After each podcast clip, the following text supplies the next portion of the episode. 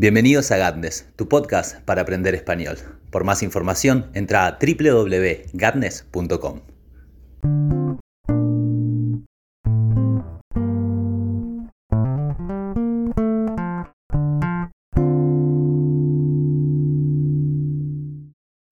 Hola a todos, ¿cómo están? Bienvenidos nuevamente a Gatnes, tu lugar para aprender español y otras cosas más. Em, ¿Cómo están? Espero que genial. Yo estoy muy bien, hace un día hermoso, un poco frío, em, pero estoy expectante, esperando que llegue mañana porque mañana me voy de viaje al lago en San Martín de los Andes y es un lugar muy hermoso al cual quiero ir si bien esto significa un gasto de dinero que podría haber ahorrado, prefiero no ahorrar en experiencias e ir y disfrutar un poco la belleza de mi tierra y, visitar amigos, cambiar un poco de aires, ver montañas, ver el agua, las rocas y deambular entre bosques y todas esas cosas que permite em, este tan bello sector llamado Patagonia, Argentina y San Martín para ser más específicos. ¿Cómo están ustedes? Espero que muy bien. El podcast pasado fue muy interesante, estuvimos debatiendo cuáles eran las diferencias entre personalidad y carácter y estuvimos hablando un poco sobre diferentes cosas, pero hacia el final del podcast nos encontramos con el tópico, el tema o el objeto temático de los chismes. Mm, estuve hablando con Hola eh, el otro día también sobre los chismes, he estado leyendo y tratando de pensar en, por qué generalmente los chismes son tomados como algo malo. El, chisme, el rumor, em, suele ser eh, visto como algo de, de baja cultura, que hacen las personas con bajas pasiones, que hacen eh, aquellos que em, no tienen algo mejor que hacer. Esos hacen chismes, dicen chismes, los desparraman por ahí, hablan de los otros con maldad y cizaña. Y entonces el chisme en general es visto como esta... Mm, cosa ordinaria que pertenece más bien a, todo lo que es vulgar y a todas las formas del darse en sociedad que son más bien em, reprochables, por lo menos. Y sin embargo, al parecer, el chisme cumple una función social muchísimo más amplia y no es nada más que para viejas que se ponen en la ventana a mirar, ay, mira con quién está la hija de Claudia, siempre sale con chicos diferentes o cosas por el estilo.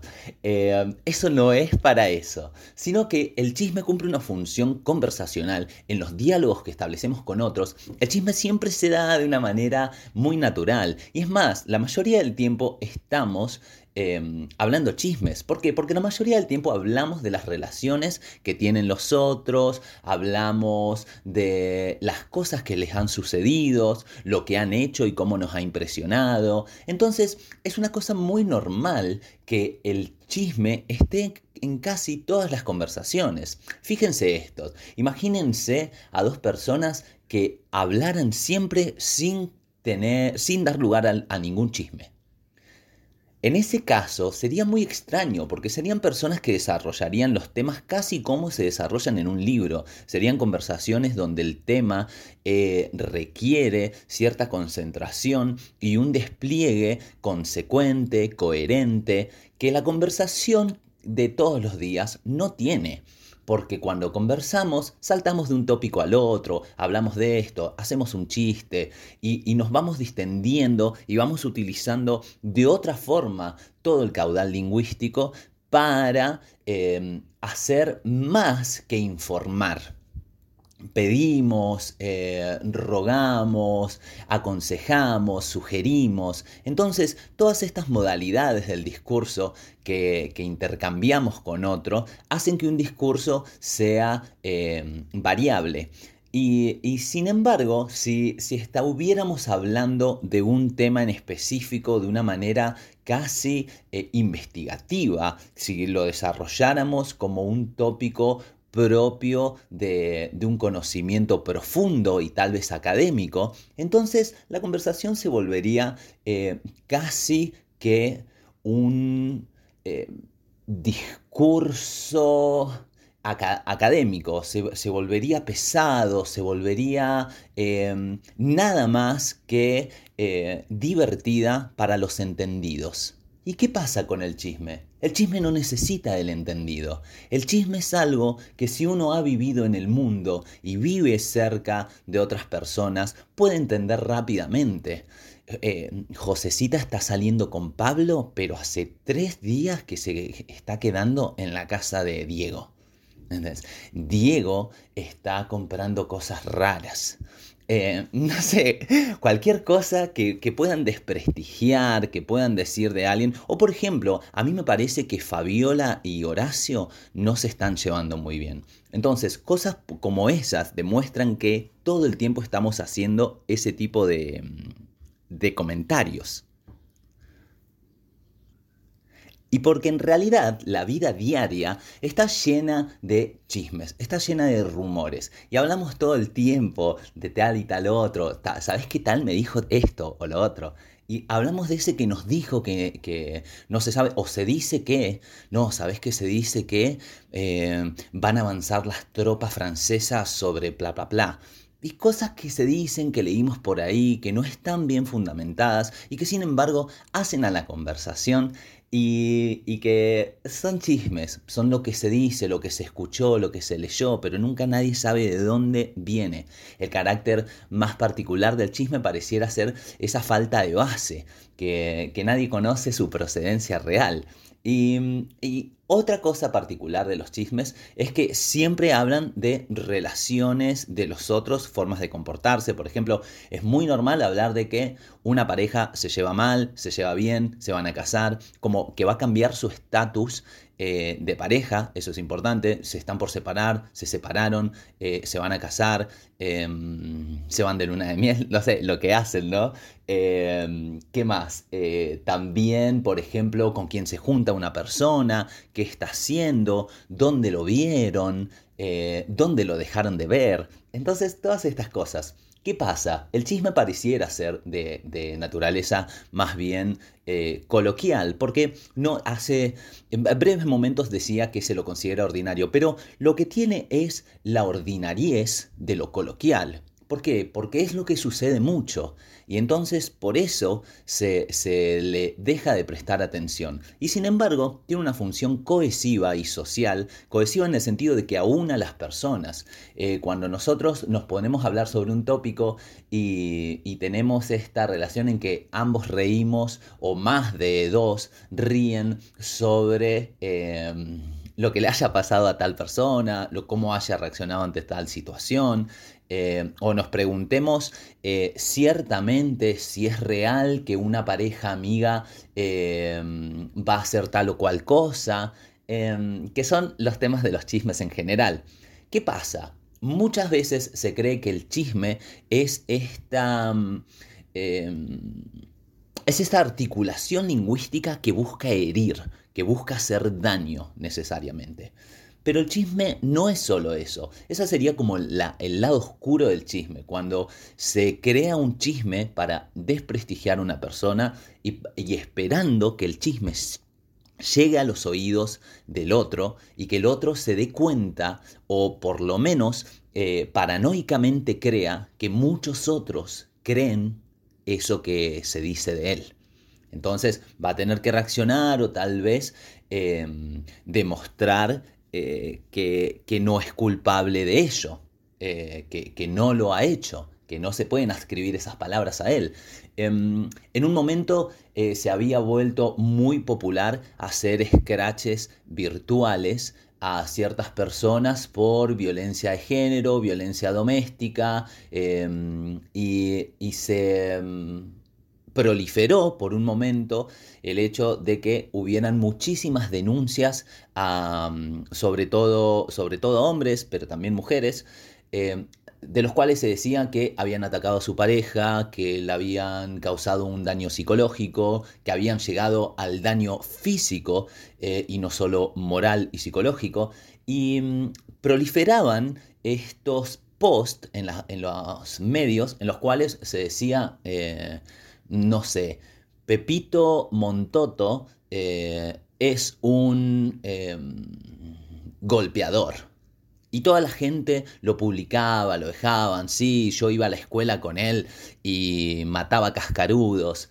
Em, se, ponían abajo un montón de cosas como demostrando, em, generando un consenso social de lo mala persona que, que ese individuo era. Y em, el hecho es que muchísimos casos de esos se reconoció que eran falsos, que habían sido inventados desde el rencor para herir a la otra persona. Y acá vemos cómo el rumor se cuela en la red social, cómo el rumor gana ese prestigio de mantenerse como una imagen. Y, los estragos que puede causar, dado que este mundo virtual representa lo real y tiene la ventaja de, de quedar quieto, de poder ir a ver nuevamente ese posteo, de republicarlo, de que te llegue por diferentes lados, que en el rumor propiamente dicho, el rumor cuando es hablado, alguien nos lo tiene que volver a decir. Tenemos que, que volver a encontrar a alguien que esté teniendo esa conversación. Pero en la red social encontramos la imagen y, vemos también cómo se posteó por diferentes lados. Obviamente llegarán nuevas conversaciones en forma escrita eh, sobre eso, mensajes y demás. Pero, pero funciona de, otra manera. Entonces ahí podemos ver más o menos cómo el rumor escala a hacer una invectiva. Una invectiva es cuando decimos algo malo sobre alguien, para herirlo. Eso es una invectiva. Em, y eh, me parece también que esta idea del rumor y del chisme en su forma negativa se da necesariamente por estos casos que son muy utilizados y, a todos nos gusta pensar que estamos por encima del rumor y que estamos por encima de la opinión de los otros y que realmente nosotros no nos movemos por esos meandros en los cuales uno encuentra siempre sus pies húmedos de sospechas y de mm, pensamientos inicuos. Inicuos son que no tienen equidad. Em, entonces, la cuestión es esa, que tratamos como de despegarnos del rumor y sin embargo, em, hay eh, muchísimos lingüistas que sostienen la tesis de que el lenguaje ha nacido, el lenguaje humano, ha nacido a partir de el chisme, ha nacido a partir de el rumor. ¿Cuál es esta tesis? Esta tesis sostiene que em, al principio los primates em, utilizaban el acicalamiento, e, este limpiarse con los dedos y con las uñas, sacarse los piojos y comérselos, para formarse en grupos de más o menos 20 personas y tener, ante el caso de que viniera alguna clase de depredador, tener eh, mayores oportunidades de defenderse siendo un grupo y también de escapar siendo más los que, las presas y pudiendo el depredador eh, detenerse en una de ellas y, mientras los otros corren. Entonces brindaba el, y aún brinda a los, a, los eh, chimpancés, a los bonobos, a diferentes clases de primates, brindaba una seguridad este hecho de estar en un clan teniendo, no utilizando un lenguaje vocal, sino este lenguaje y esta forma de cooperación y de cohesión social que es el acicalarse, que es el, el, el acariciarse, el sacarse los piojos, el limpiarse el pelo y estar tocándose. ¿Qué pasa? Cuando hay más de 20 generalmente, empiezan a haber tensiones, no soportan estar entre tantas, tantas personas. Eh, personas, primates. Em, el hecho es que em, Dunbar eh, que es un lingüista que sostiene la tesis de que el lenguaje humano ha nacido como una consecuencia de la necesidad de hacer rumores, de crear chismes, eh, para así poder crear una sociabilidad. Eh, él dice que justamente el sonido que fuimos creando y, las referencias de ese sonido, lo primero que empezaron a describir fue los actos de los otros. Imagínense, estoy con otro homínido, con otro humano, acicalándole el pelo. Y mientras le acicalo el pelo, pasa caminando el jefe del clan, el rey, el líder, el macho alfa. Mientras arreglo el pelo de, de mi compañera, le digo, el macho alfa debe ir a ver a Verónica. Eh, digamos que teníamos esos nombres. Debe ir a ver a Verónica porque se está acostando con Verónica. Eso nos sirve para saber que si nos juntamos y nos hacemos amigos de Verónica, tal vez comamos mejor a la hora de repartir las comidas. Porque como él quiere ganar el favor de Verónica, nos va a servir la amistad de Verónica para conseguir una tajada mayor para comer.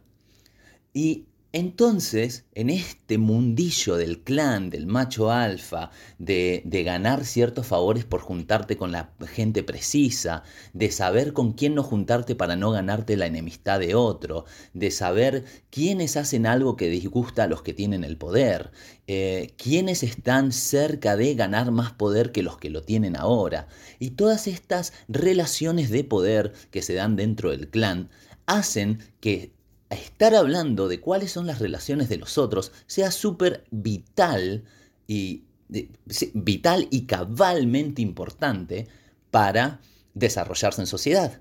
Entonces, este, mm, este pensador, este lingüista, sostiene que el lenguaje ha surgido del rumor, del chisme.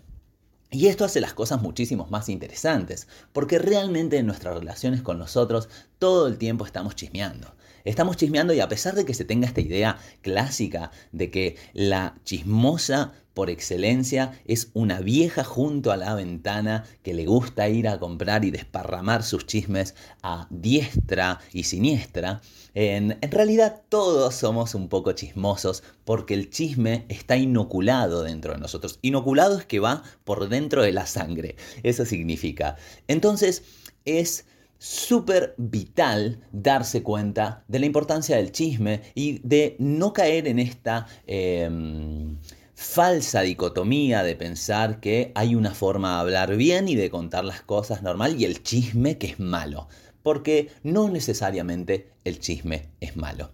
Entonces, esto es algo súper importante y creo que a todos llamará mucho la atención el hecho de que el chisme sea eso. Después los chismosos son personas muy divertidas. Los chismosos siempre saben de un montón de cosas y tienen una conciencia clara de qué ha hecho este, qué ha hecho el otro. Entonces, en caso de que, por ejemplo, surgiera un gran asesinato en medio de la calle a altas horas de la noche, seguramente lo mejor sea ir a preguntarle a Yolanda, la vieja que lo sabe todo. ¿Por qué? Porque Yolanda se la pasa hablando con el verdulero, el carnicero, con Martita, con eh, diferentes tías de alguien que siempre están comprándose revistas de, mm, de chimentos y cosas así. Entonces, esta mujer lo sabe todo y si no sabe quién mató a a la pobre víctima, al menos va a saber quién probablemente lo puede haber visto porque siempre pasa por ahí a tal hora. Entonces, una cosa muy interesante que a mí me parece... Em, eh, no sé, me, parece que es llamativo recalcar. Es el hecho este. Generalmente, al menos en Argentina, hay entre la ideología popular y la policía una enemistad que no tiene nombre. Al, al, policía se lo odia por ser policía, porque representa el poder y porque está eh, a manos de las fuerzas del Estado y es corrupto y no cumple. Y entonces el policía es aquel que se lleva a nuestros amigos presos. ¿no? Y lo hace sin que nuestros amigos hayan hecho nada, pareciera. Lo hace nada más que porque es una persona mala. Eh, entonces, lo muy interesante entre los, los niveles más populares generalmente de, mm, de, de la escala social, eh, generalmente son los que más recurren al chisme como discurso único. Casi que como discurso único, porque de lo que más hablan es de esas relaciones, de tal con tal, tal con tal otro. ¿Por qué? Porque em, realmente se, precisa un, em, un conocimiento detallado, una base epistémica fuerte, es decir, saber algunos principios de las ciencias, tener algunos conocimientos de, em, de tipo científico para desarrollar conversaciones que que se atengan a principios, a argumentos, que se atengan a una consecución de, de, premisas que lleven a una conclusión sin entrar en contradicciones, darse cuenta cuando uno ha cometido una contradicción, saber cuándo uno está defendiendo una tesis eh, realmente. Em, todas estas cosas son completamente necesarias em, y, si uno no ha tenido una educación, no una educación formal, pero al menos sí una educación en la cual nos hayamos em, juntado, hayamos entrado en conexión con personas que argumentan de esa manera, que hablan así, entonces que nos hayan enseñado el camino de la discusión argumentativa, generalmente, si no hemos pasado por esa instancia, entonces vamos a hablar de chismes, vamos a hablar muy mal. ¿Qué sucede? O sea, vamos a hablar muy mal en el sentido de que ay, hay que decir las cosas siempre con un argumento y demás, como si eso fuera estrictamente lo real. La verdad es que la mayoría de las personas habla sobre todo muy libremente, sin tener bases fundadas, y, eso es la vida, eso es el mundo. y sin embargo, dada esta dicotomía, que digo de que las clases populares descreen de la policía, me llama mucho la atención el trabajo del policía, porque el trabajo del policía es el trabajo de conocer la vida de los ciudadanos que viven en cierto punto conocer con quién se junta, qué hace, para dónde va, a qué hora se lo puede ver, que son los mismos datos que tiene el chismoso. Entonces, el policía es un gran chismoso que está preparado con un acervo de pseudo conocimientos para juzgar a una persona em, en todo momento.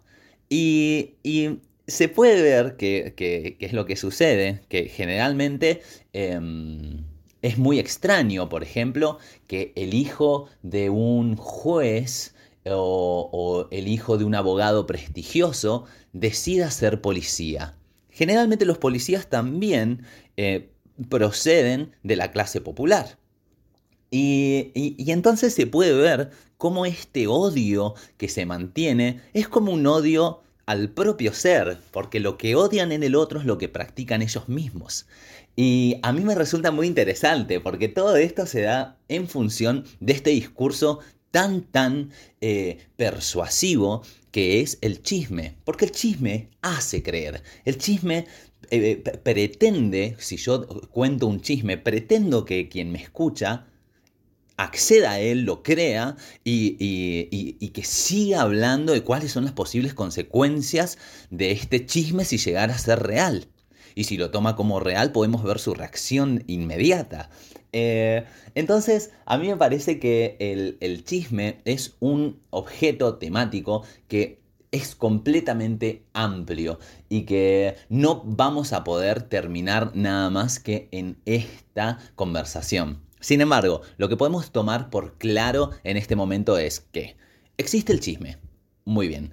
El chisme a veces es tomado como algo completamente negativo. Sin embargo, algunos lingüistas dicen que el chisme es lo que nos ha ayudado a desarrollar propiamente una lengua em, hablada y que em, empezáramos a hablar eh, realmente. Segundo, las clases populares y la policía se llevan muy mal en Argentina y sin embargo ambos sectores de la población se alimentan del chisme como su mejor herramienta. Y entonces podemos ver que así también, si, esto sucede entre las clases populares y las policías, también va a suceder en otros... Em, en, otro, en otras instancias sociales. Em, entonces, em, me parece muy interesante también saber, por ejemplo, cómo reaccionamos al chisme. Hay personas que, como yo decía, el chisme tiene esto de que el que nos lo cuenta quiere que lo creamos. Em, pero sin embargo, no todos creemos en un, en un chisme. ¿Por qué? Porque algunos tenemos herramientas que nos ayudan a ser un poco escépticos a la hora de escuchar sobre el comportamiento de tal o tal otro. O por lo menos nos ayudan a tener una suspensión del juicio, una simple ataraxia. Que ataraxia es eso, la suspensión del juicio, no eh, emitir un juicio respecto de algo. Em, nos ayudan a eso em, en, el sentido de... Em, me cuentan algo malo de alguien que conozco. Digo, bueno, se está diciendo esto. Ojalá no encuentre la demostración. Ojalá esto no se me demuestre. ¿no? Pero no empiezo a juzgar directamente como cierto lo que me acaban de decir, sino que digo, bueno, voy a, voy a, ojito, voy a prestar atención a lo que está pasando por acá para ver si esto es así o no. Este, o a veces, si estamos muy seguros de las personas, me dicen algo de alguien que realmente conozco y que sé em, cómo se comporta, quién es, cuáles son sus valores. Me dicen algo que es completamente antitético y contrario a todo lo que yo había eh, creído sobre, sobre él o ella. Seguramente mi primera reacción sea negarlo, sea decir, no, esto es imposible, no, no, ¿quién te dijo eso? Tal vez piense como, ¿quién te dijo eso? ¿Para qué? Para saber quién anda hablando esas cosas, porque son mentiras, eh, rematadas mentiras. Y, sin embargo, eh, tal vez era verdad.